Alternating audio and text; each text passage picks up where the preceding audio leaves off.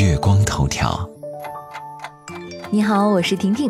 喝酒向来被当作社会交际行为，大学生活又是社会的一个缩影，大学和社会紧密相连。那么，大学生该不该喝酒呢？最近又大学试行禁酒令。根据离视频消息，十一月三十号，陕西西安翻译大学新规定，禁止学生在校内校外喝酒。平时会有学校的相关人员在校门口检查学生有没有喝酒。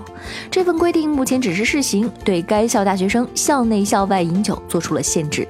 比如规定的第三条，严禁学生在校学习生活期间饮酒，含酒精度饮料。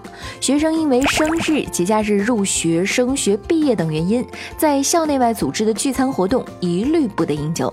第四条还规定，严禁教职工和学生饮酒。一经发现，由学校人事部门按照学校制度作出处理。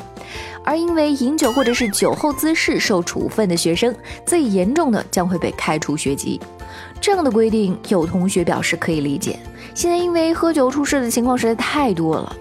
网友南风忆就说：“喝酒要适度，而且校园内喝多了，特别是宿舍，容易出事儿。”网友此别风月说：“我们学校之前也有个人喝多了，太晚回来，爬寝室摔死了。后来学校就禁止在校园内喝酒了，也是为了我们的安全。毕竟喝酒喝多了，头脑不清楚，容易出问题。但也有人提出，这种做法是不是学校管得太宽了呢？”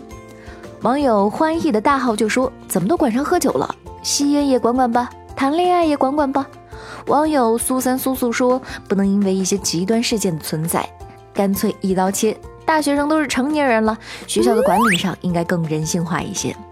早先有媒体报道说，有高校出台最牛禁酒令。云南网报道，云南艺术学院在今年三月出台了一则禁酒令，称一经发现，学校将会把你醉酒后的照片用邮政特快的传递方式送达你父母。虽说因为大学生饮酒发生的恶性事件比较少，但是也有一些极端案例值得我们警醒。二零一四年，在广西某大学读研的丁某和同学聚餐，大伙儿一番狂饮，结果丁某醉酒后倒地不起，最终死亡。其余四名同学均出现了不同程度的酒精中毒的症状。去年八月，当地法院一审判定，四名同饮人要为丁某的死亡承担一定责任，赔偿丁某家属七万余元。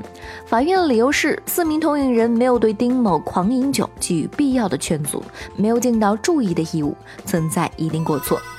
大学生饮酒死亡，那学校是不是应该承担责任呢？律师表示，关键要看学校在管理过程中是不是存在明显的过失。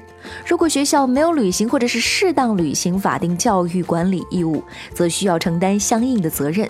这也有相关的案例可循。根据媒体报道，十七岁大学生冯某在暑假后第一天上学，和同学聚会喝酒，失去意识，经抢救无效死亡。他的家人将学校起诉到法院，法庭已经审结该案，认为冯某为限制行为能力人，学校管理不到位，存在一定过错，判令学校支付原告损失的百分之二十，约十万多块钱。进入大学，很多大学生已经成年，饮酒似乎成了理所当然的事情。不过，网上也有人抱怨，社会中的酒桌文化正在影响大学生。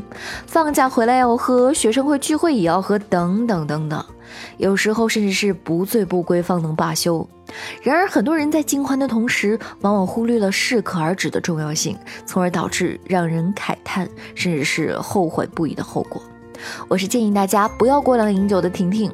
月光头条，明天见喽。